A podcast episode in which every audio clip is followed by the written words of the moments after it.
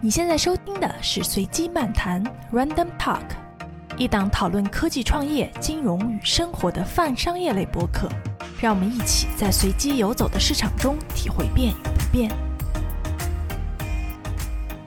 大家好，欢迎收听随机漫谈，我是 Rachel。哎，大家好，我是任老师。哎，大家好，我是吴金晨。金晨最近在得到平台出了一门算法的课程，叫做《算法通识十六讲》。然后我我一直有在认真跟着学，刚还跟他说呢，已经学到第十课了。然后所以今天呢，特别要求吴金晨同学返场，刚刚已经跟大家打过招呼了，我们就来聊一聊这个神秘却无处不在的算法。对于一些不熟悉吴金晨的朋友呢，我来给大家介绍一下哈，我就直接朗读得到这个课程上面的介绍了。他是亚马逊公司资深算法科学家，毕业于北京大学计算数学专业，美国密西根大学应用数学博士。目前从事供应链优化算法研究和开发十余年，是多项库存管理算法专利的发明人。哎，非常厉害！我们再一次欢迎吴金晨同学再次做客我们的节目。哎，大家好，大家好，谢谢 Rachel，谢谢任老师再再次邀请我来到随机漫谈，然后也很高兴再次和大家相见，呃，然后也希望今天能跟大家交流交流一下跟算法有关的一些东西。好，谢谢。哎，那为什么想到做这样一门课呢？是什么样的一个契机？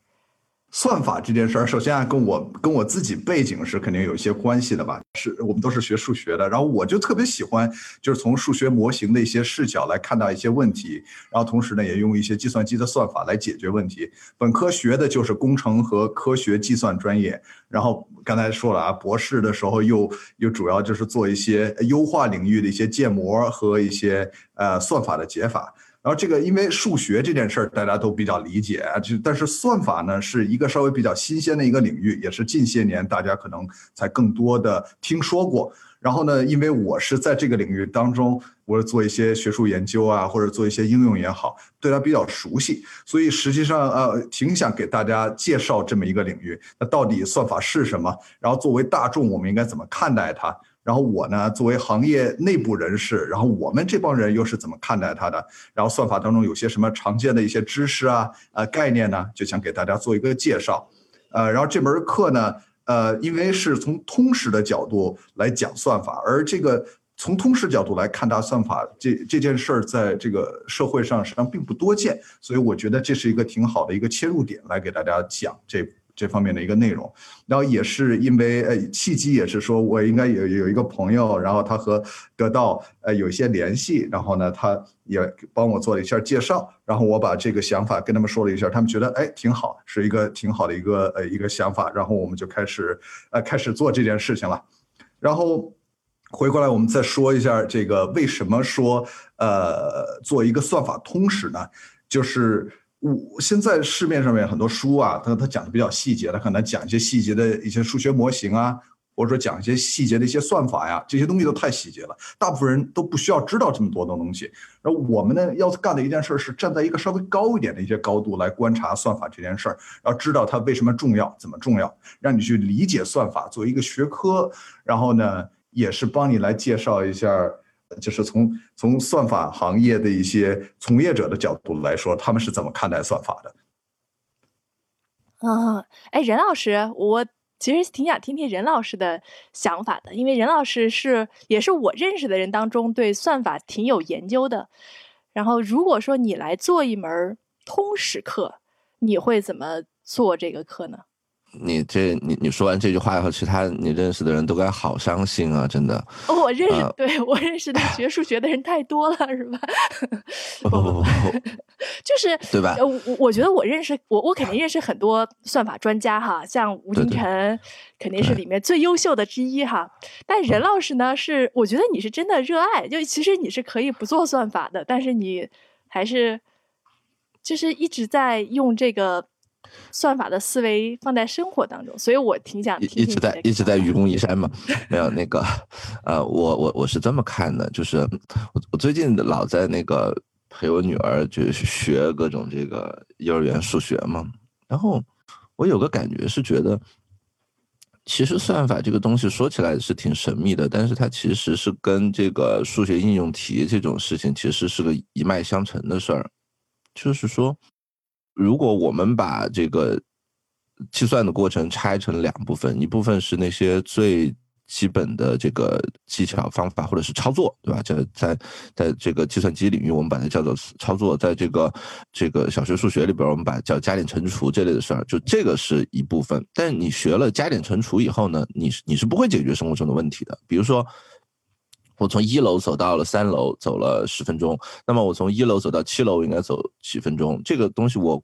光会加减乘除，你你告诉小朋友以后，他其实是算不出答案的，他会他会拿着这几个数去瞎凑，啊，那么这个时候呢，你你就需要告诉他一个思考问题的或者解决问题的一个路径。呃，你你从基本的往往左往右，一直到拼成一个路线图，呃，这就跟呃算法或者应用题，它的感觉有点像是一个导航的一个操作。它教你，它假设你已经会往前、往上、往下、往左、往右走了，但是呢，它给你指明这个路线图，所以我我并没有觉得。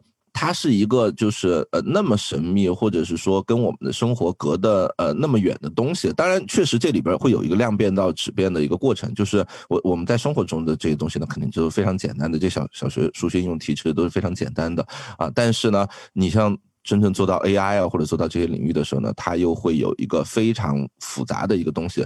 但我觉得，我觉得，我觉得实际上特别有意思啊，就是说你刚才说，呃，把这个呃算法的一些东西和有点像小时候做应用题，我觉得当中有很强的一个很强的一个联系。刚才上楼梯的那个问题，实际上它。背后就是说，你怎么小朋友实际上不理解这个背后的这个逻辑哈？就是我们实际上是在教小朋友的时候，就是把背后的这个逻辑到底是什么？哎，那个呃，有比如说你上两层台阶和上十层台阶，它之间有一个倍数的一个关系。实际上就是如果说我们一定要拿数学语言来说，就是它可能它背后有一个线性模型。然后我们实际上是想让小朋友了理解这个模型。实际上就是理解这个模型，或者用数学语言来描述现实生活，这个是实实际上是理解问题的一个很重要的过程。然后我也试图在课程里面说一件事儿，就是说算法领域通常有两个很重要的部分啊，第一个是用数学模型的部分，第二个部分是提出算法解决方案的一个部分。就是我们得有先有数学模型，我们才能理解这个现实当中的一些事情。然后当你理解了之后，需要做计算的时候，你有可能是还需要。要去呃呃 design 一些就是设计一些算法来实现这个计算。当然，我们可能小时候做数学题的时候，大部分做的计算都比较简单，然后用手算就可以算出来了。但是在计算机里面，呃，真正一些比较复杂的问题，计算会非常复，呃，花的时间呢，用的一些资源也会比较多。怎么能把这个过程给简化？是这一部分是我们小时候做应用题啊、数学题可能就没有涉及的一部分。可能大部分的人。嗯，对第二部分实际上不是特别熟悉，或者说对第一部分呢，就是怎么用一个更抽象的一个数学模型的一个角度来看待这些问题，可能也是大家不熟悉的一个部分。嗯，这金晨一讲就感觉是那种站在这个呃领导的感觉，就看这个问题啊。本人花了很长时间来开研发这份这门课，肯定得把这些问题想清楚嘛。哎，我比较好奇的就是。嗯，嗯因为我有时候也会做一些科普嘛，就是比如说金融啊这方面的，就有一个问题特别难把握，是说哪些东西是大家可能知道的，然后哪些东西是需要我去讲的。我觉得这个度特别难把握。我觉得要是做算法这个课，肯定也会有这样的问题，因为其实金晨一直是在做这个事情的，很多事情对于你来说是司空见惯的，或者说。你认为这可能是大家都知道的，但其实大家可能不知道，就是这就会让你的课和听众就有可能会产产生一个断层。你当时设计这门课的时候，怎么来判断这个呢？就是哪些东西、哪些先验知识你需要讲，哪些不需要讲？呃，这件事儿问的特别好，然后，嗯，我觉得就是。呃，实际上你说的这件事儿，就是说我们怎么能用一个比较浅显的一些语言啊，或者是一些例子来讲讲一个道理。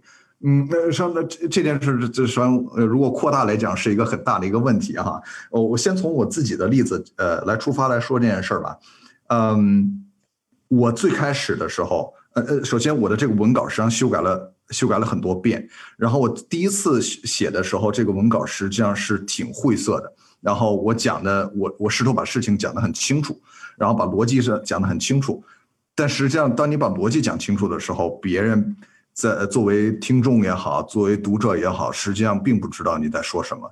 然后我获得了很多，呃，得到得到那边老师的一些反馈，无论是这个东西讲的是不是太难了呀，然后讲的是不是太复杂了呀，是不是需要一个更简单的一个案例来做来解释这件事儿啊，得到了很多反馈。嗯，像刚才你说的，嗯，实际上要把一件事情讲清楚，并不需要一定要找一个呃特别复杂的一个一件事儿，从头到尾把它说清楚了，然后别人才能理解。呃，有些时候道理就是道理，用最简单的语言、最简单的例子把它说清楚，实际上就是就是最好的，就是最重要的。实际上，在我在写得到这个课程的时候，也面临这个问题。呃，每一个章节的时候，你实际上都有几个重要的核心。呃，知识点或者是理解，你想让别人呃想告诉听众，那这个时候实际上你就需要找到尽量简单的案例来呃来支持或者是阐述说明你要表达的这个论点。那这个过程我觉得是挺 painful，挺挺困难的。有一次我我我想讲这个叫做呃跟时间呢跟空间复杂度相关的一个概念，然后我当时觉得哎非常好的一个案例，而且在实际当中发生的一个案例是呃在英国。然后英国有一个呃有一个研究小组，他们要呃制定一个算法来找这个，我忘了是肾源匹配问题啊，还是一个内一个内脏移植匹配问题。就是以前呢，就是说呃 A 家庭和 B 家庭，他们呃的各有一个患者，然后呢 A 家庭的一个亲人，这个患者的一个亲人呢，想把自己的比如说呃自己的肾脏给。捐献给自己家的人，呃，自己家的这个患者，但是不匹配，不不行。然后呢，他就想找到另外一个家庭，这个家庭也有需要呃这个肾源匹配的情况。然后第二个家庭呢，他也有一个家属，他可以把这个肾也愿意捐赠肾源。那正好这两个家庭，如果他们能相相互匹配的话，那他就把肾源捐献给对面这个家庭。然后这个这个是以前的一个状态。然后这个呃，我刚才说的这个研究小组呢，他们把把这种匹配方式给给扩大化了，然后他们就允许 A 家庭、B 家庭、C 家庭三个家庭进行一个循环的一个进行一个叫做呃什么一个类似于一个圈的这么一个这么一个 trade。所以就 A 家庭给 B 家庭，B 家庭给 C 家庭，C 家庭再给 A 家庭。然后这这样的一个圈可以在。拓展成四个、五个家庭、六个家庭、更多的家庭，但是如果这个家庭数变多了的话，计算复杂度就会变得很高。你听我讲，刚才听我讲这么一串，是不是觉得这个这个背景特别复杂？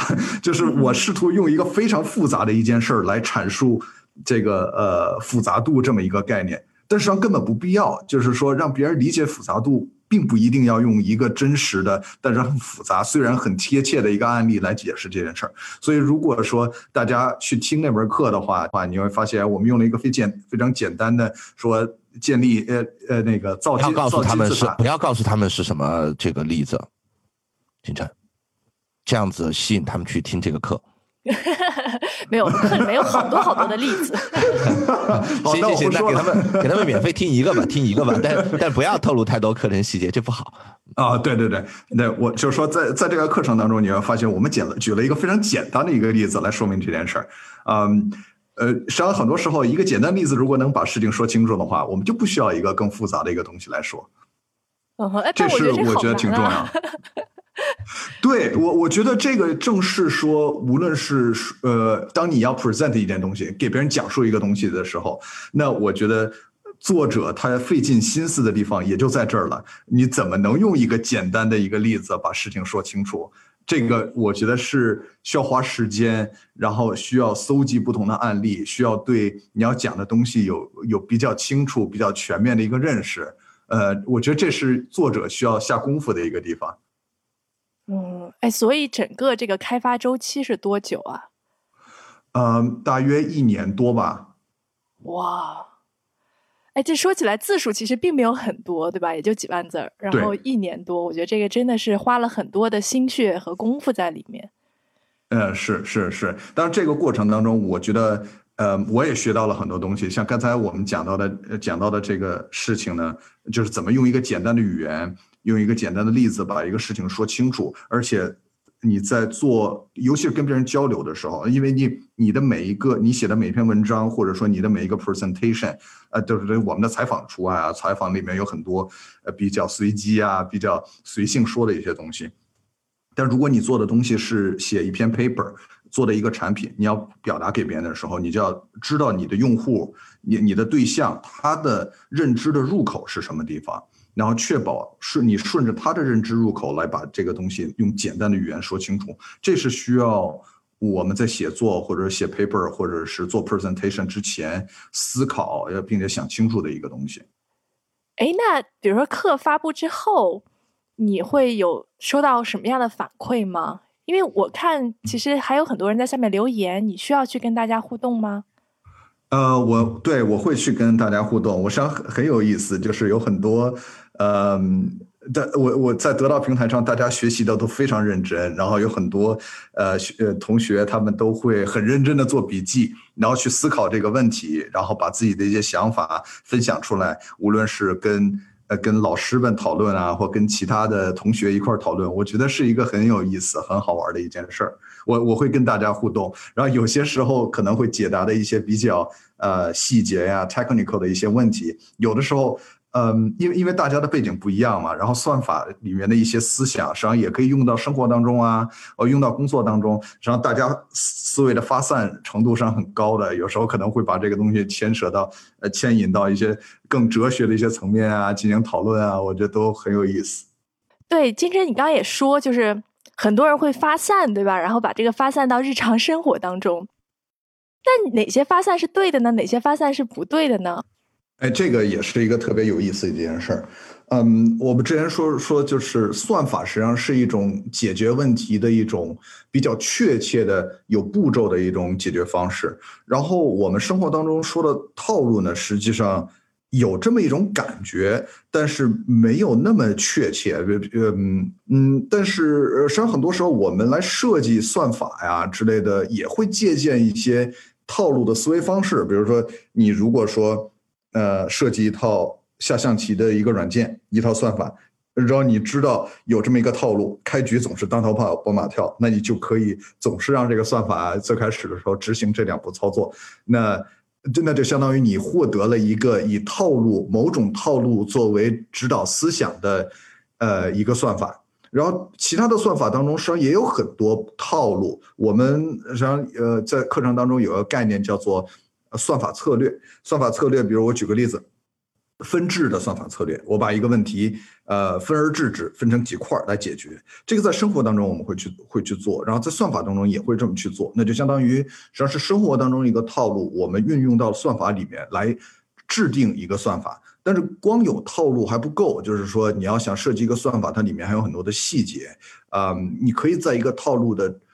指引下来设计出一套算法，但是中间还有很多地方就是不够了，就是套套路通常没有那么复杂，它很多的呃，如如果我们经常说呃，我们设计的算法需要考虑很多边边角角的一些东西，它得有一个全面性。你要解决问题的时候，呃，套路通常没有那么强的全面性，你不可能说呃一个套路把边边把。百分之百的问题全解决了，它可能能解决百分之八十的问题，但剩下百分之二十很有可能就会给你造成很大的一些问题。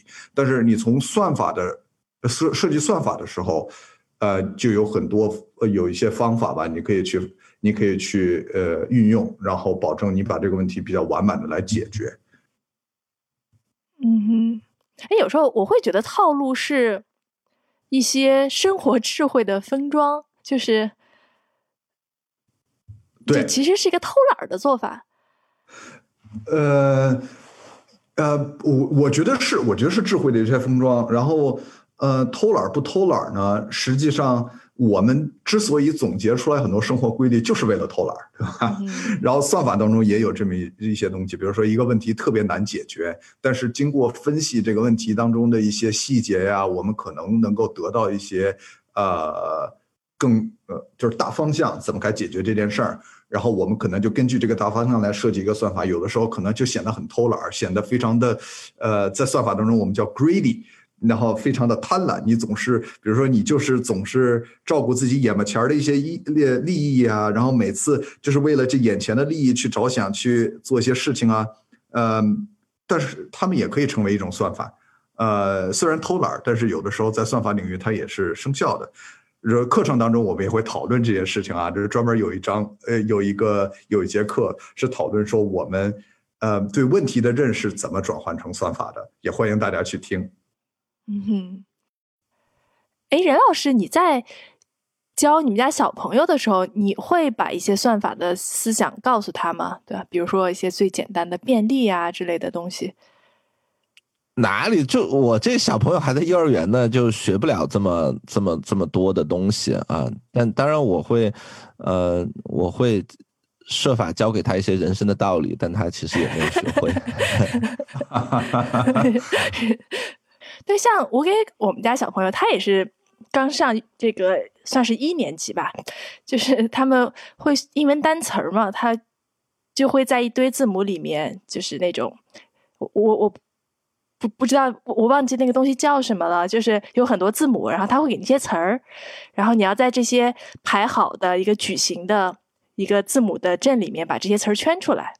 对吧？就是比如横着的可以圈出来一个词儿，竖着的可以圈出来一个词儿。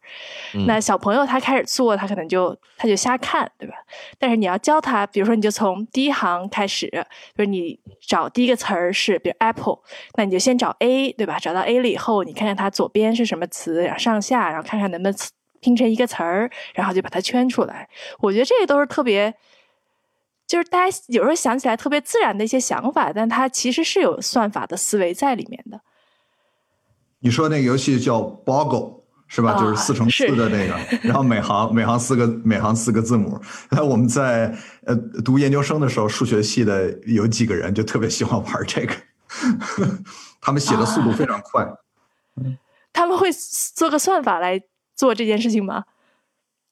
不。不会吧？但我觉得他他们心子呃心里面估计是有算法存在的。那呃一般，那你可能先盯住一个，先从 S 开始出发，因为 S 开头的字母呃是那个单词可能比较多，然后看看 S 跟哪个下一个字母合在一起，有可能这个呃产生更多的单词。然后那看肯定他们有一套自己的方法，那肯定还得看脑子好不好。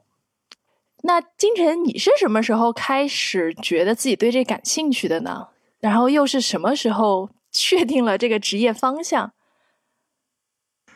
呃，这个我实际上从用数学来解决问题这件事儿，我是在大学的时候就呃就对这个东西感兴趣，所以当时有一些什么呃大学生的建模竞赛啊，然后呃这些东西我都比较感兴趣，比较喜欢去参加。然后当时。嗯，但是你你大学就已经选数学系了呀？你不是应该在更之前就对他感兴趣吗？大学不是一般都乱选的吗？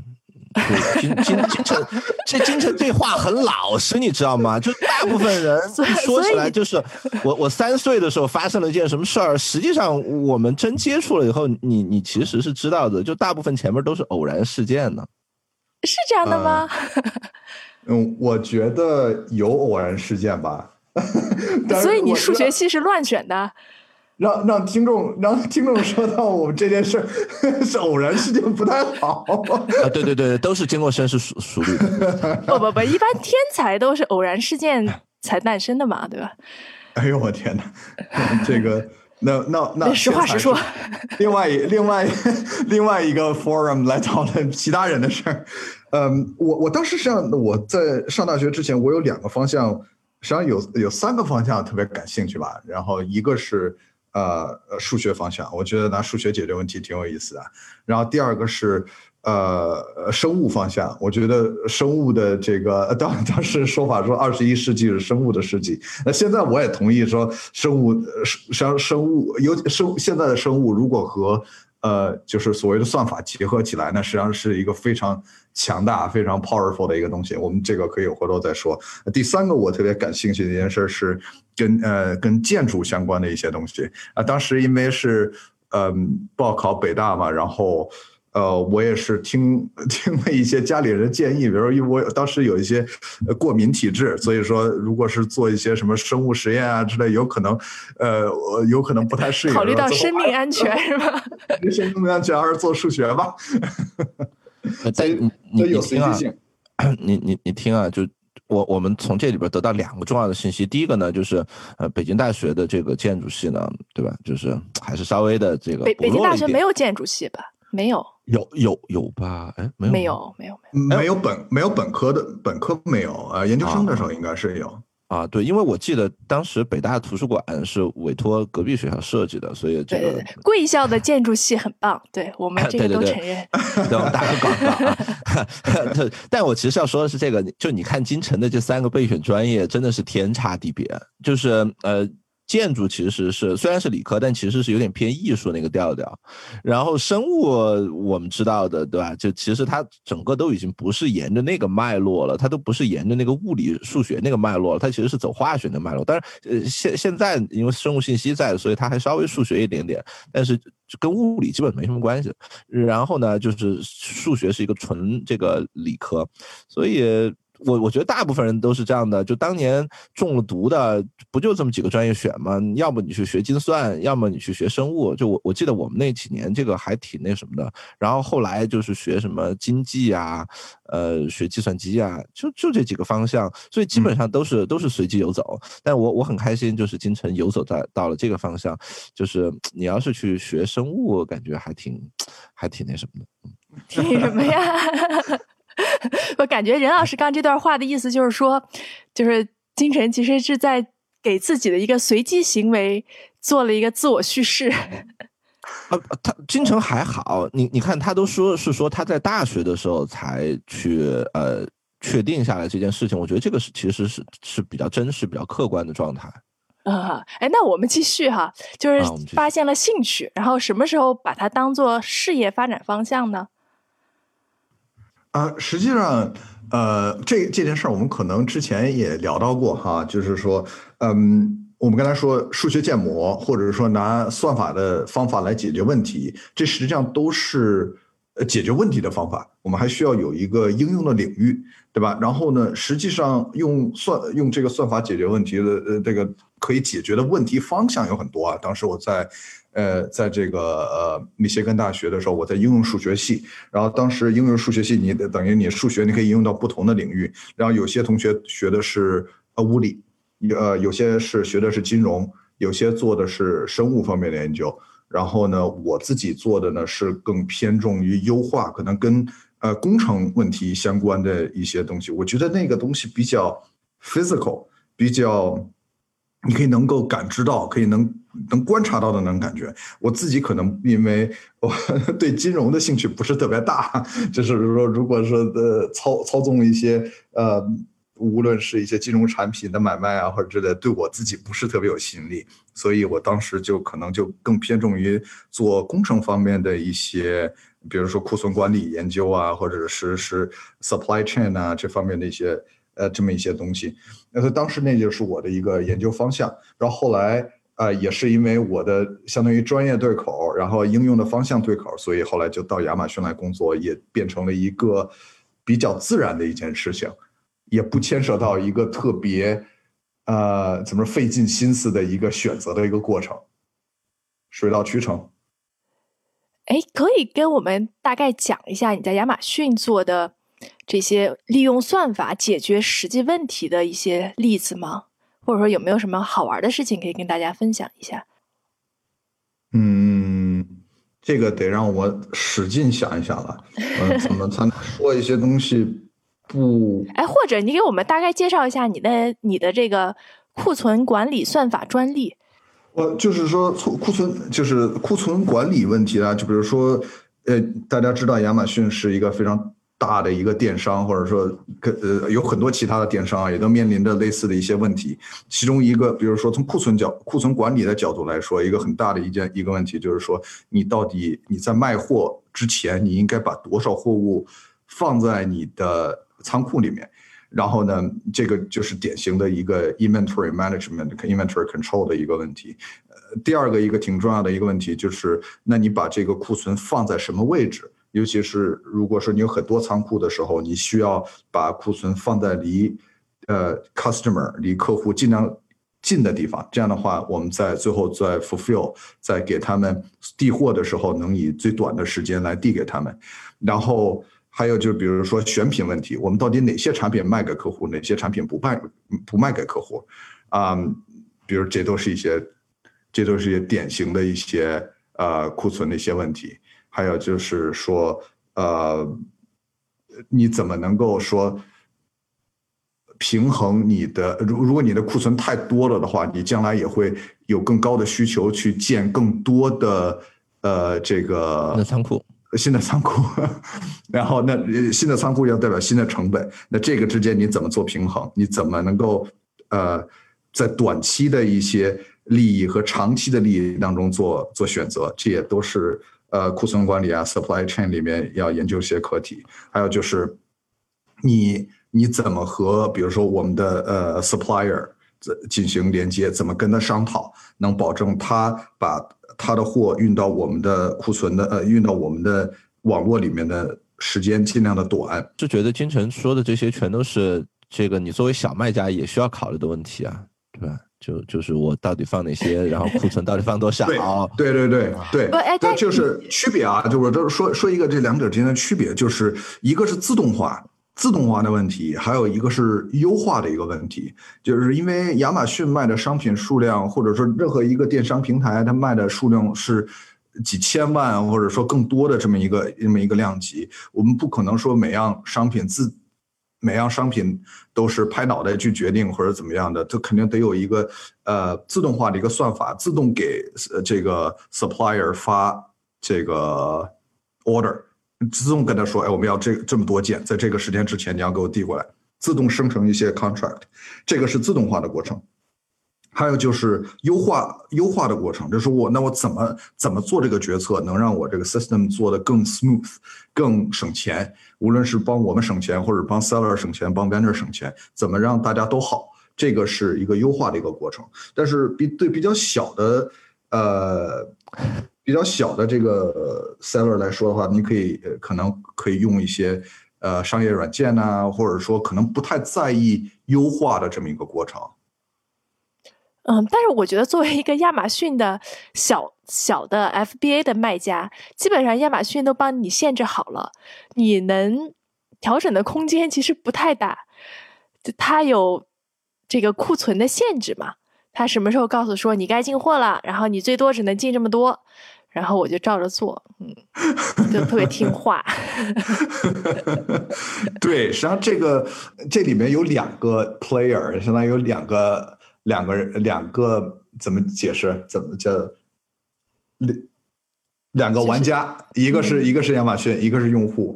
然后呢，你实际上是希望两个两者合在一起，他们两个的效率是最高的。因为呃，亚马逊面临亚马逊自身的问题，然后 FBA 的这个 seller 面临他自己的问题。那怎么能够说做一个更呃 joint 的一个 optimization 或者一个 decision，然后对两者都好，实际上是嗯是需要有一个人来考虑的。那可能就是亚马逊在这方面可能花了一些精力去去考虑这件事情。我不敢说亚马逊是不是做现在做了最好的一个决策啊，但是说这是他们思考的一个方向。对，其实说到这儿，我觉得我们就可以自然的过渡到下一个问题，就是算法是不是在正在操纵人类？这其实也是大家近几年讨论的比较多的一个话题吧。我我我是这么看的，我觉得。如果我们真的是从广义的算法来说，那算法当然是在操纵人的生活了。嗯，这个我觉得是是是是是没有问题的。就是你当你生活在任何一个体系、一个构架里边来的时候，你肯定是被它的规则所所所所限制的嘛。但是我并不觉得这个是因为是有计算机或者它是计算机算法的一个问题。就以前你在这个社会上的各种行为，其实也是被各种规则给引诱着，比如说。它有各种选拔体系，各种激励机制，你用这个大棒加胡萝卜，这个诱导你去干活儿，或者是通过宗教的方式，嗯，就引诱你去干活儿，呃，这些其实也也都一样啊，只不过它以前它不是由一个机器一个冷冰冰的东西来做，它其实是由人写在一些法律或者写在一些呃写在《弟子规》里边的东西来去来去做的啊。现在它它看起来是一个黑盒子，所以你会觉得特别不友好啊。但是实际上那些算法，我觉得某种意义上来讲，它还是那些算法，它可能比以前更复杂了，它在以前的那个基础上进化了，但我并不觉得嗯。它它有任何的这个本质的区别？就像你们刚才说到的那个从那个里边去找字的这个例子，其实是一样的。你你你你你以前没有机器的时候，人其实也去干了同样的这个事情。呃，现在大家不舒服的点，可能更多不是说呃我被算法控制，而是说我被一个运行在机器上的算法控制了。这件事情是会让他很不 comfortable。嗯，所以任老师的。观点是说，我我觉得大家的大家的生活一直是被算法控制的，就 现在是被算法控制，其实以前也是被算法控制的。嗯哼，对，其实去年我们去年有一个纪录片儿，就是《The Social Dilemma》很火嘛，然后我们其实连续谈论了两期节目。就我开始，因为这个纪录片主要讲的，它针对的是一些呃大型的互联网公司，然后通过推荐算法。来，一方面是获取人们使用互联网的这个信息，然后通过它的一些推荐算法，给大家推荐可以让人上瘾的，或者是说可以让别让大家的观念更极端化的一些信息。当然，这些都不是人为有意造成的哈，是因为算法它就具有这样的特性嘛，它造成的结果就是我们。最近总说的信息茧房，就是你总看到和自己同温层的差不多的事情，然后你就会越来越强化这个概念。另一个呢，就是你的注意力会不断的被被它调调动。啊，最明显的例子就是抖音，对吧？它通通过呃快速的变化，然后推荐算法，一直让你成瘾啊。大概它主要针对的是这样的一类算法吧。我第一次看的时候，我会。真的特别紧张，因为我也有小朋友嘛，就会觉得，呃，如果作为一个十几岁的小孩儿，这个东西其实对他的影响是非常大的。但是当我们讨论了两次之后，其实我我慢慢的会倾向于平和啦。我会觉得每一代人都会找到他的出路，而且就像任老师刚说的，就大家其实一直是在被各种。观念所影响，各种算法所控制的，这只不过是一个看上去更强烈化或者更明显的一个东西摆在人们面前。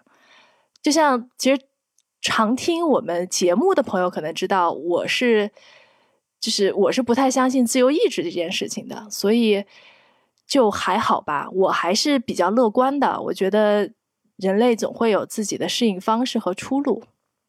好了，现在我们该揭晓吴敬晨同学的答案了。好，我我也觉得是算法在操控人类，我是同意这个说法的。而且我自己觉得，我们还是需要挺谨慎的。到底说这件事儿，像刚才说的 social social dilemma 的问题，嗯，这个大的呃大的这个公司，比如 Facebook 或者是抖音，他们做的这个事情，实际上。嗯，我我觉得这些公司需要有更强的一个社会责任感，他们要知道自己设计的算法到底会对人的思想、对人的行为产生什么样的影响。因为从头到尾来考虑这些问题呢，嗯，我就我就我现在的观察，嗯，好像并没有那么多人去做这件事情。因为算法自身，就算法自身这个东西，我觉得它延续了一个类似于说工业时代的一个。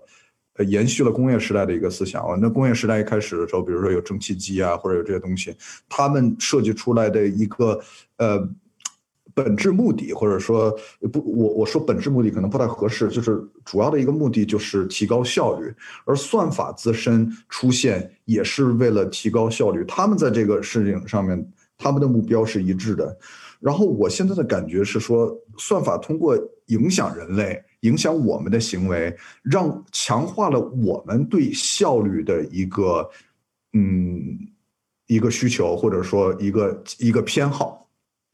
呃，我我对这件事儿实际上是有担忧的，因为我觉得作为作为人人人类发展了几呃这么长时间几万年的时间，我们对价值的判断实实际上大部分的时候还是比较多元化的。嗯，有，但是最近几百年，最工业化时代以来，或者说最近你就看几十年的时间，大家无论是竞争啊，或者是怎么样的，越来越越越来越重，然后大家对效率的这种追求、这种思想、这种考量、呃这种感觉也是越来越强。我觉得这件事儿跟算法是有关系的。算法自身比起来以前的，呃，就是法律有很大很强的一个很强的一个呃呃呃，对一个国家。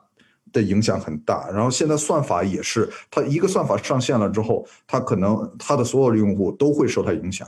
抖音的用户会受抖音的算法的影响，他们的思维思维方式，他们的认知方式，就像 Rachel 你刚才说的，他们会强化他们自身现在有的这种思维方式。嗯，这个这个对呃受算法的影响是非常非常大的，而里面有一些。短期成瘾的一种感觉在里面。我我我我把这个东西如果分一下类的话，网上的娱乐可能分为两类，一个是呃投入少，然后呢获得的东西也少，然后呢风险也小。那怎么说？抖音我我抖音的一个视频，可能我一分钟或者多长时间看完了。哦，对不起，我自己不不看抖音，所以我不确定到底多长时间。那他自。呃，对对，它的投入非常少，低风险。你你你看完了，你如果不乐，那就不乐了，换下一个。然后，呃，然后它有算法来保证你基本上你还是会乐的，或者说你会通过看这个东西获得一定的快乐。然后，另外一一另外一种娱乐呢，比如说很长时间，我我愿意花一段时间看一个电影，或者说我花一段时间看一本书。然后这个东西可能是我认为它是一种高投入，然后呢高风险。所以高风险是你不一定看得完。你读一本书，我这本书可能得读几天，或者甚至厚一点的话，那我要读一个月我才能看得完。那我可能最后没看完。那我认为它是高回报的，因为它是一个人或者多个人用了很比较多的精力去完成的一个呃呃这么一个著作或这么一个一个产品。嗯，我觉得现在，呃，现在算法会让我们，尤其是 Facebook 啊，或者说是抖音。它会让我们把更多的精力花在这种低投入、低风险、低回报的一些一些东西上面，这个是呃我的一个一个担忧。我自己认为说，我自己是现在属于说比较少去用，我我有 Facebook 账号，但是我基本不用 Facebook。然后我我的微信里面的朋友圈，我可能也不太会去。关注或者去看，我看的非常少。然后抖音我是不看的。呃，我觉得我希望把时间花在这些呃高投入、高风险、高回报的一些，无论是娱乐呀，或者说是一些知识获取的一些一些渠道。嗯，这是我的一个想法吧。嗯，所以你是有意识的让自己避开这些可能会。有更多算法干预的，或者是说，其实更直白说，就是推荐算法操控的这些东西。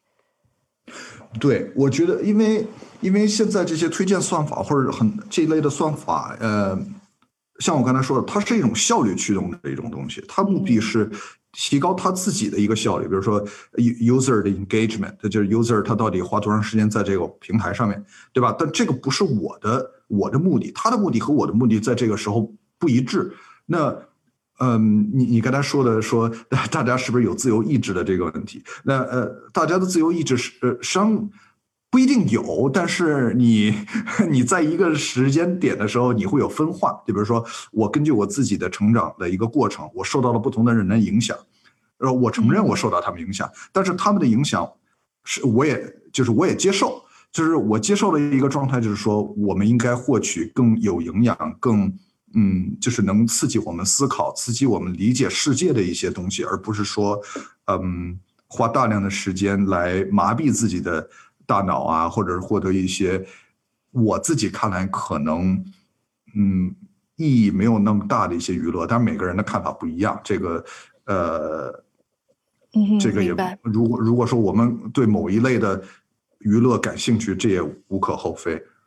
是是，嗯，对，其实有一个说法嘛，我在某种层面上还挺认同的，就是其实我们知道，大部分人都是在消费内容的，只有少少数的人可能是在创造内容的，就包括抖音也是一样，可能百分之五或者百分之二的内容创造者，然后在喂养着百分之九十五以上的消耗内容的人，所以。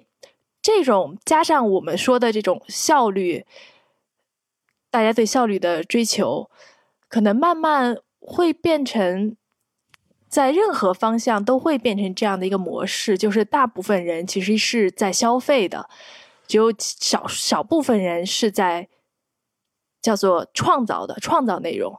其实就像吴金城，你创造了一门课，对吧？那你花了很多时间，你这门课虽然说。写其实写就写了一年多，但是你这背后有你几十年的这个积累，然后你做了这么一门课，然后消费你课程的可能就几万、十几万、几十万的这样的一个人，其实这是一个，这我觉得这个比例可能会越来越可以说悬殊吧，对吧？然后到最后，这个世界就会。分成两批人，消消费内容的和创造内容的，但绝大多数的人可能都是消费内容的人。那但对对这件事情，我其实不是这么看的，就是我我觉得就是现在，你你这个平台变成所谓 UGC 越来越多的情况下，实实际上消费内容的人比其实是比以前多的。对，消费内容是多，你是说创造内容是吧？我我说创造内容也比以前多，就当然消费内容也也也可能比以前多啊。但是创造内容其实门槛比以前要要还是低蛮多的嘛。以前你很难想象像我们俩这个真的是去做一个电台节目，这是不可能的，对吧？呃，那金晨他在做的那份工作的情况下，至少没有办法以这个兼职的方式，呃，来出来开这么一个一个课程，呃，所以我觉得其实现在内容创造者的比例，虽然我我同意你说的，可能还是很悬殊，可能是比如说五比九十五，但是比起以前了，我觉得已经好好蛮多了。以前可能真的是一比九十九的那个感觉。哎，或者我们把内容创造可以放宽一点，就叫做。创造者，对吧？就其实你写一个 A P P 也是创造者。对，就是现在我觉得整体分发渠道还是比以前要那个。就是我们现在，嗯，你你说卖卖货，F B A 小卖家，F B A 小卖家其实之所以能够存在啊，那其实是因为呃，亚马逊给你提供了这个基础设施。如果亚马逊没有这个大的流量网站，没有仓储，我们真的说自己要去卖个货。就网上卖货其实已经比线下卖货又已经容易好多了，但是就算你现在想去网上卖个货，在没有任何基础设施的情况下，要想去自己做这事儿，想起来头皮都发麻，真的。对吧？就是我从做个网站做流量开始，然后我要再去做这个，呃，我我我要再去做做做所有的物流，从从这个仓储开始搭，这这一系列事儿根本就忙不过来，呃，然后如果再退化到线下，那我真的是得去找一个地方先去装修，装修完了以后呢，然后我去注册，注册完了以后进货在这儿，然后然后再去折腾，呃，其实我觉得互联网还是把这个事情给打平掉的，但是倒回到金晨说的这个问题，就互联网把这些事情打平以后呢，它也造成了一件事。事儿就是，网络特别是手机来了以后啊，它它占用空间或者占用时间的能力比以前强了。就是回到我说给那个女儿整理箱子的那个事情，就是以前我们要去办个什么事儿，就都是一个特别大块儿的一个时间，因为你你必须要线下去办或者怎么样。那么实际上你你你你的一天可能是被三个大块时间占有的。比如说我去这个呃。单位上班可能就占掉了我八个小时，是一个很大块的一个时间。这这整整个时间表我其实也不太干得了别的。然后呢，回来以后呢，我再去买菜做个饭，可能又占掉我两个小时。可能我我我还有两三个小时能用来打牌。我一天就这三个大块时间。那在这三个大块时间中间呢，我我留下的所谓碎片时间是什么样的时间呢？可能是我中间有一个小时的时间是呃在这两个活动之间的。我其实是以小时为概念的去安排我的自由时间。但是现在不一样，现在有了手机，有了网络以后，你的生活其实已经被打得非常碎了。它，它非常高效的去填满你的时间，就是你有个十分钟，有个二十分钟，你就能够去干一个什么事儿啊，然后你的时间就被这些事情就打碎成了更小的时间片段。所以我觉得像抖音啊什么的，其实好大程度上是因为这个，因为它比如说就几个公共汽车，它挤上去的时候，这个看两个视频，然后到站了他就下车，这个中间这个时间他干不了别的事儿。但这种碎片化的时间，就它是在不断的蚕食我们的一些生活，这是，嗯，我不喜欢那种感觉，就是我喜欢那种大块的时间，就是我大块的时间用来做这个事情，因为很多时间你要想。你真的想干一些事儿，无论读书，或者是你想一个问题，实际上你要进入那个状态。你进入状态实际上是要花时间的，那是一种更深层次的一种，无论是对你智力的一种交流啊，或者是一种心理的一种交流，都需要，嗯，你进入一种状态。那短时间你是做不了这些事情的。对对对，所以，我我的感觉是，其实，呃，你你说你对推荐这件事情有特别大的意见，但我听完以后，我觉得你你你最不愿意的事情，不是说有人推荐给你东西，就比如说，如果你你你去买个车，或者买一个，或者是说你要去选一门这个呃选一个研究生课程吧，呃，当然你都已经读到博士了，已经没得选了，就。比如说你要你要去选择参加一个活动或者什么的，我我觉得在这样的事情里边，你你你不见得会那么抵触推荐算法。你你特别抵触推荐算法的地方，我我听起来其实是你你抵触的是时间的碎片化啊。但是时间碎片化一定程度上来讲，它也不完全是因为推荐算法造成的，就是没有推荐算法，你时间还是碎片化掉了。嗯。然后你对对你说你你说的对，你说的对，我们应该把这两件事分开来看。时间碎片化，我是我是不喜欢的，我对我是很抵制的。然后另外一个说，从推荐的角度来说，我刚才说的实际上是，嗯，因因为有些推荐算法，它的自己的它的它的目的啊，就是我们实际上作为消费者，我们需要知道那个无论是 Facebook 或者抖音，它在设计的算法当中，它的。目标函数是什么？它的目的是什么？当你知道这一点之后，你可以自己做选择，去接受它还是不接受它。呃，我们我们相当于我们的决策是需要在我们知道这个背景的情况下再做的决策，这样的话你也就不会后悔。对，就是我觉得你说的这个非常好，就是说实际上很多时候他的这个利益跟你的利益是是是不一致的。呃。因为我有些时候嘛，也会被迫去做一些这种呃偏运营啊这一类的这些这这这这这可能不不是偏算法的，可能是偏数据分析的。然后，呃，在做这个的时候，我也会有这种邪恶的想法，是一个什么想法呢？就是我我如果作为一个去做优化或者去做这个分析或者去做算法的人，那我其实一定希望我能拿到海量的数据，而且这个数据一定是反馈快的。就是我不我不希望是说我做一个实验，然后这个实验我需要跟踪我的这个测试人，跟踪他一生三十年，然后看我做的这个推荐对于他今后三十年的人生有没有一个很好的一个一个反馈。因为因为这件事情，嗯，我没有那么多时间嘛，而且它反馈周期一定就慢，我迭代的就慢。我们从做实验的角度，大家都能理解这件事儿。嗯嗯嗯。啊，那我会希望我做的是什么实验呢？就是一个反馈快的嘛，对吧？就是我推荐给他一个东西以后，他。是三秒钟，他是看三秒钟再播，还是立刻刷过去？这件事情对我来说一定是反馈最快的一个实验。那么我我当能去做这样的实验的时候，我就一定可以更快的去做我的优化。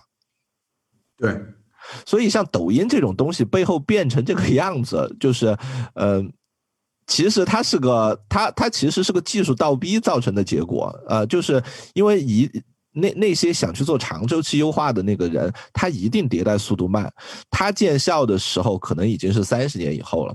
这个做短周期优化的这个人，一秒钟就搜集一个数据，他迭代的非常快，他很快的就找到找到了你的那个点，然后很快的就去拿着那个点，就就就就去这个样子。所以这个是个，嗯，他某种意义上来讲，他是一定赢的。就是这个，你你你着重短期利益的这种行为，在这个事情里边基本是一定赢的。当你发现吃亏的时候，可能已经是三十年以后，你发现你这三十年都在都在刷抖音，就一点意义都没有啊。但是可能当你发现这件事情的时候，你你你又无法找到那个那个向你推荐长期学习的那个东西，你可能又又无非是陷入另外一个消费陷阱，或者另外一个这个别的类型的这种迅速迭代的一个推荐，所以这个。不好解决，我我特别能理解你的这个困惑，但我觉得这个就反正挺难的吧。我我是我这是你说特别好，我觉得我这个这件事儿也给我一个启发，就是说，因为假设我们有两个两个就是 reinforce 的一个机制哈，就是一个是专门去学一个短期行为，一个是学长期行为。因为长期行为它迭代周期非常长，所以它学的肯定没有那个短期行为那个快。然后呢，我们作为消费，然然后那个短就是学习短期行为的那一个算法，可能它的它就会变得更好，变得更成熟。那作为消费者来说，呃，你可以做一些短期行为的事儿，你可以做一些长期行为的一些事儿。但你发现这些算法对你进行短期行为的一些推荐的时候，他做的特别好，长期的时候不好的，你就你就会发现你更多的时间会花在那个短期行为上面，你就花越来越少的时间花在那些长期才能做成的一些事事儿上面。这个就会，我觉得在这就会影响我们的一些。呃，影响我们的行为，对吧？就是越来越多的人会把时间花在越来越碎片化、越来越短的东西上面，这个就，这个好像就变成了一个自然一定会发生的一件事儿。如果作为个体来说，作为我们个体来说，可能就得，嗯，当你了解这个机制以后，如果你想的话，那就得强制，呃，强制让自己不要把花太多时间花到这种碎片化的那些东西上面。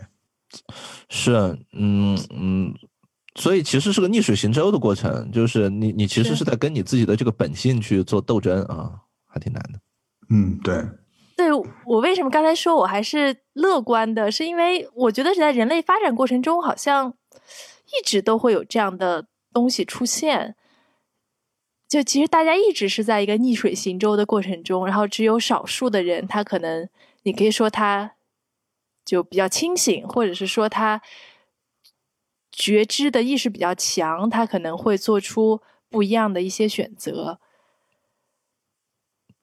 就是我，我觉得我们人类历史上做过很多事情，都现在回头看都是错的，非常离谱的。但是慢慢大家也过来了。嗯，我我自己觉得人类的发展啊，我们越说越大了。随机漫谈。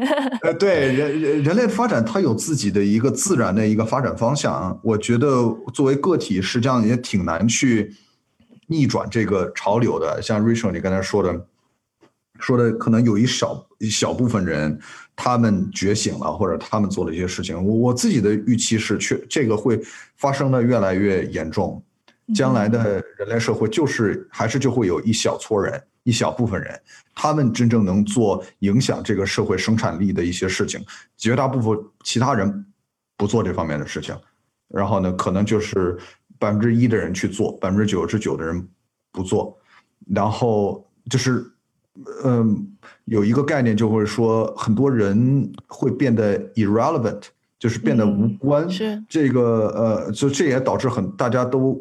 非常担忧嘛，就是国内我知道国内有很多的大家讨论说内卷啊，或者说竞争啊，或者让自己的孩子尽量好的去学习，保证将来不会被在这个竞争的这个当呃竞争的这个潮流当中，呃落下败下阵来呀。就是大家都不想变得 irrelevant，但是这个会变成将来社会的一个一个一个状态。然后这是一种自然的发展方向，我自己觉得啊，这是一个自然的发展方向。但是另外一个层面就是说，你希望作为个体来说，你希望的社会是什么样子？你希望的社会可能并不是说这个社会自然而然会去发展的一个方向。那这个时候，是不是需要我们为了自己想要的一个社会，嗯，做些什么？嗯哼，我不知道答案，我不知道答案，我我有我有这样一种感触。作为一个算法工程师。作为一个算法科学家，你打算做点什么呢？先首先做了一门算法通识课，让大家意识到这个问题，我觉得非常好。我我自己觉得吧，我自己觉得，嗯，不同的，我我实际上希望算法能不能应用到一些。所以算法的，我刚才说，算法实际上是很多时候是提高效率。那我们并不一定要，呃，效率一定要提高在创造价值、创造利，不是我指的创造利润这方面。那可能还有一些其他的地方能去应用，比如说，现在现在整个这个世界都在考考呃，更多的把精力。放在清洁能源呐，放在这个环境环境问题上面，这个实际上是一个，嗯，一个，我总体来说，我觉得不是一个金钱容易流向的一个领域，因为它它是为了保护、为了拯救这个世界，呃，减少这个世界，呃，无论 waste 呀，或者说是污染也好啊，如是不是这方面有问题？呃，有一些效率方面的问题，可以用算法来解决，然后让我们保护环境的效率更高，或者说减少我们减小污染的效效率更高。我觉得这个是我挺希望花时间去，嗯，去探索、去考虑的一个方向。嗯哼，但是我也没有找到，现在也还没有找到突破口。是，哎，其实金晨刚说的那点，我是特别有感触的，就是，呃，可能绝大大部分的人会变得不相关。我觉得这个趋势也是很大的一部分，是因为就是科技发达了，然后大家一直在追求效率，然后让生产力可以空前的提高了。也就是说，只有一少部分的人，比如百分之一的人，去创造、去工作，就可以养活其他所有的人了。那其他的人就会，第一是他可能也没有能力去做更有创造力的事情，另一方面他可能也并不愿意去做更有创造力的事情。这个有有两方面的原因哈，一个就是，呃，其实像这种刚说碎片化的蚕食啊，其实都是在消耗人们的。专注能力、学习能力和创造能力，所以其实这是好几股力量吧，最终可能推向那样的一个结果。然后，其实最近我越来越会体会到，就是就是人类社会的这个复杂性。刚精神说，那我我们是不是可以做些呃，比如说保护环境的，让资源可以更持续利用的？但有时候我会觉得，就比如说像嗯。Elon Musk 做的这些事情，对吧？大家清洁能源呀，然后呃，帮助人类移居到火星呀，其实听上去都挺好的，但我也不知道他最后是不是会有好的结果。就是这中间的变量和因素，我觉得太多了。而且不管怎么样，好像最后我们都没有办法摆脱大部分人会变得无关紧要的这样的一个。一个趋势，呃，我我有一个问题啊，就是，嗯，看我们刚才听呃提到了说一部分人会变得无关紧要这个这个事情，呃，对，但这个其实是不是很重要，我也不不确定，对吧？就是，嗯，或者这么说，或者说是以前大家是一直就真的都很重要 吗？对吧？对，我觉得这就是这这这个是是不确定，对吧？就我有时候觉得，可能你就天天看抖音，我又怎么了？我也有吃的，有喝的，然后有娱乐，就是是不是？嗯，因因为我我我我想了一下什么呢？是我想了一下，就是嗯，比如说你你就说中国古代吧，中国古代实际上大部分人就是种田的，或者是从事各种劳动的，对吧？然后他根本也不读书，识字率就普遍很低嘛。就其实全世界范围内的识字率上来，也就是最近一两百年的事儿。他，你说他做创造，当然中国也说啊，劳动人民的创造，对吧？这可能造了个造造造舟桥什么的。但是我们实际上知道，他干的事儿多半也就跟那个，我我说这可能不好，就跟那个造金字塔金字塔的那些奴隶一样，就绝大多数人肯定就是照了照照着图纸干活嘛。大大部分的这个思考的过程，应该是还是一直是集中在很少的一撮人手上的。不管是这种文学的创造，还是科技的这个进步，其实我我觉得，似乎我们真倒回去想，大部分人也就只是在那金字塔下边堆着。那你说他是不是 irrelevant 呢？又不一定。呃，就是。上边那些思考者，其实以多半就是所谓的统计统治阶层或者怎么样，他其实多半是被下边这些人给养着伺候着的啊。就是你像古罗马那些整整天就去讨论啊、辩论的那些人，他为什么能这样子？因为他有奴隶伺候着他啊。所以他他 relevant，可能他 relevant 的方式就是以一个螺丝钉的方式 relevant。你你你就像我们现在有些时候说，好多研究生跑去送美团外卖去了，嗯。某种意义上来讲，你可以说它是已已经 irrelevant 了，就是你可能永远看不到它有什么特别多的高光时刻。但是，我我觉得这是不一样的，就是嗯嗯，其实你在古代你种地，你的这份劳动是有意义的，也就是说，你要是不干这份劳动，你可能你你们全家就得挨饿，对。对吧？或者是对。再大一点，就是可能你们要是这个村儿都都不种田，那可能对吧？就更大范围的就会受影响。然后我们说的这个。无关，可能是说，就世界都不需要你了。就是你干不干活，你参不参加劳动，你有没有付出无所谓。啊，我我我没有那么悲观。如果你你说到那个地步，那我就觉得没有那么悲观。我觉得我我能想象到两个未来啊，一个未来可能是，呃，你像那个，呃，你你就像是这个什么一样，呃，你你就像是呃。Matrix Matrix 黑黑黑客帝国，你像黑客帝国里边一样，你以一个瓶子的一个方式就生活着啊，就是你就你你被机器像一个小白鼠一样养起来，或者说你你被另一些人像一个小白鼠一样就这么养养起来啊，然后呢，他从你身上提取一点什么东西，呃，另外一个就更更现。更更现实一点的这个东西，你比较容易能想象的是，可能以后你就是给大数据大数据科学家做数据标注的啊，金城就给你一堆任务，然后你就去做数据标注啊，或者是就跟你你现在每天打开那个网页，他让你填那个。他让你识别你是不是个真人的时候，你就帮 Google 去标注一些这个呃自动驾驶的东西，然后告诉你啊，你你你把下边图中的汽车、自行车呃这个招牌这些东西都给标出来，可能最后你就去做大量的这种工作。就是你，你给他们分配任务，他们去做数据标注，一定程度上来讲，他也给这个系统提供了非常重要的输入，那对吧？数据科学家都说，这个呃二八定律嘛，百分之八十的功劳是来自于数据的，呃，算法只占百分之二十，就随便说说。啊，就是，但但是这个情况看看某某种意义上看起来会有点可悲，不过其实你你把它。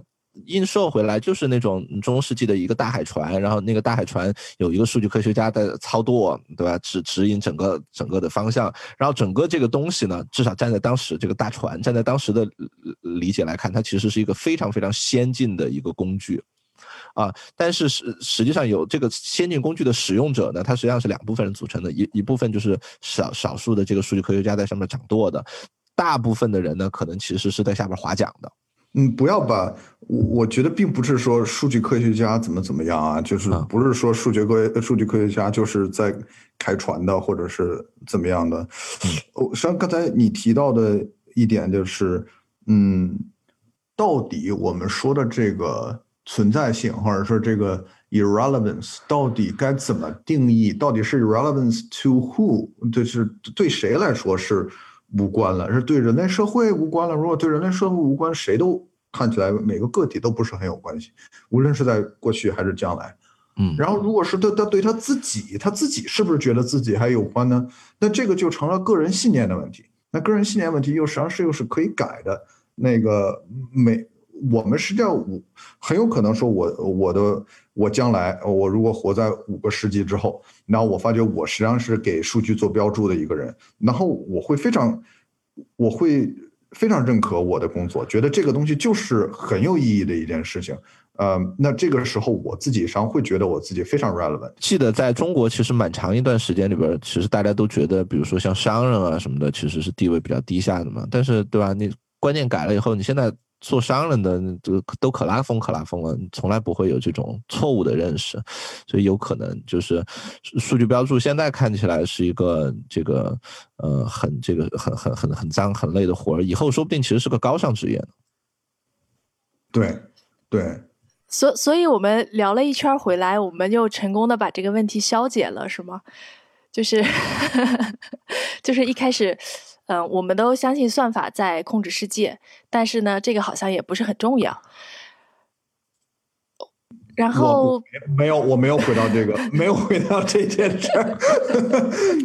我觉得我得，我也得想想这件事儿，我觉得挺有意思的。嗯嗯哼，我觉得你今天跟你们讨论这件事儿的时候，我有一些，嗯，对我的一些固有观念也有一些，有一些触动，也有一些呃，对我。我我觉得我经常就是自己想想一想就会想的想不清楚，对，就是真的，我觉得复杂度太高。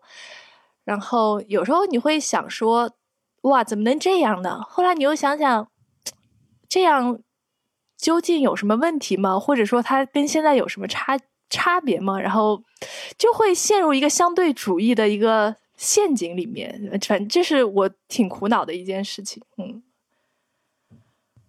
我我觉得可能这个时候就需要一点儿自己的。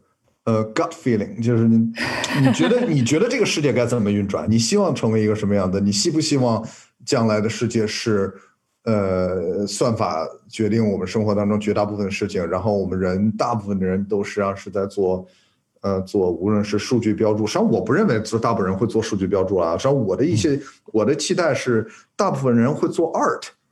就是说，我仅希望世界发展成这么一个状态，就是我们 art art 会有很多艺术，会有很多不同的门类，会有不同的呃不同的方式。然后大部分的人会去做这件事情，然后会有人去消费它，而且会花很多钱、很多精力去消费它。嗯，这是我可能期待或者希望的一个世界的走向吧。哎，那么问题来了，art 和抖音视频有什么差别呢？没有差别，我觉得抖音就是新的 art。就是那个，当时这个金晨一说到 art，我第一想到的就是像咱们这样的，我们都是新时代的 artist。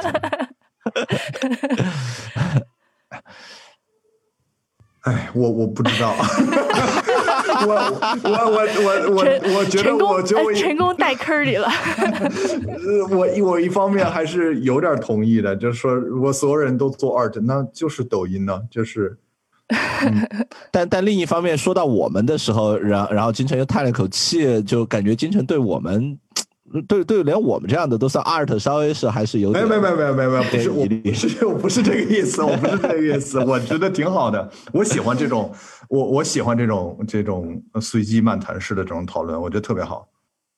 随机漫谈式的，呃啊，对我我顺便跟大家剧透一下，那个我最近还真的是在做 art，那个呃两两个方面，一个方面是就是做一些数据嘛，但那个东西其实不是特别不不是特别 arty 的那种 art，然后呃另外一方面就是最近也在跟一个纽约那边的一个一个艺术家合作，在呃做一个呃 NFT 那样的一个一个 art 的一个项目嗯，就是嗯。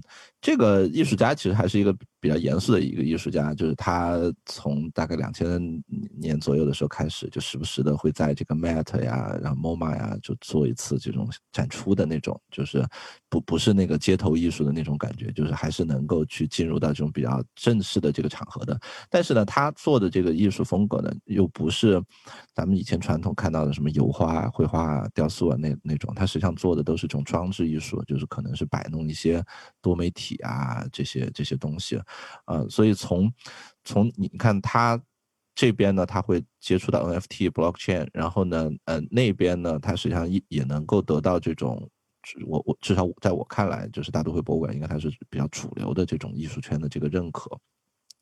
所以，真的有可能未来的艺术就会是这种呃多多媒体，已经可能越来越被呃吸纳进这种主流艺术的这个圈子里边了啊！说不定五百年以后，我我们这档节目真的会被这个艺术考古学家就翻出来，呃，说啊，原来那个时候还还还有这样的这种艺术品呢啊！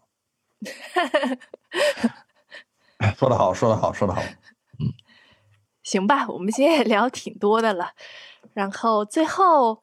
金晨还有没有什么想跟大家分享的？嗯，最后想说的是，呃，希望大家有时间就想一想我们今天讨论的跟算法有关的一些问题吧，我觉得很有意思。然后，如果将来大家发财了的时候，可以买这个节目的 NFT。不，我先先买你的课，先买你的课，你你你的课，你的课比较重要。我那我买买课程的 NFT 也可以。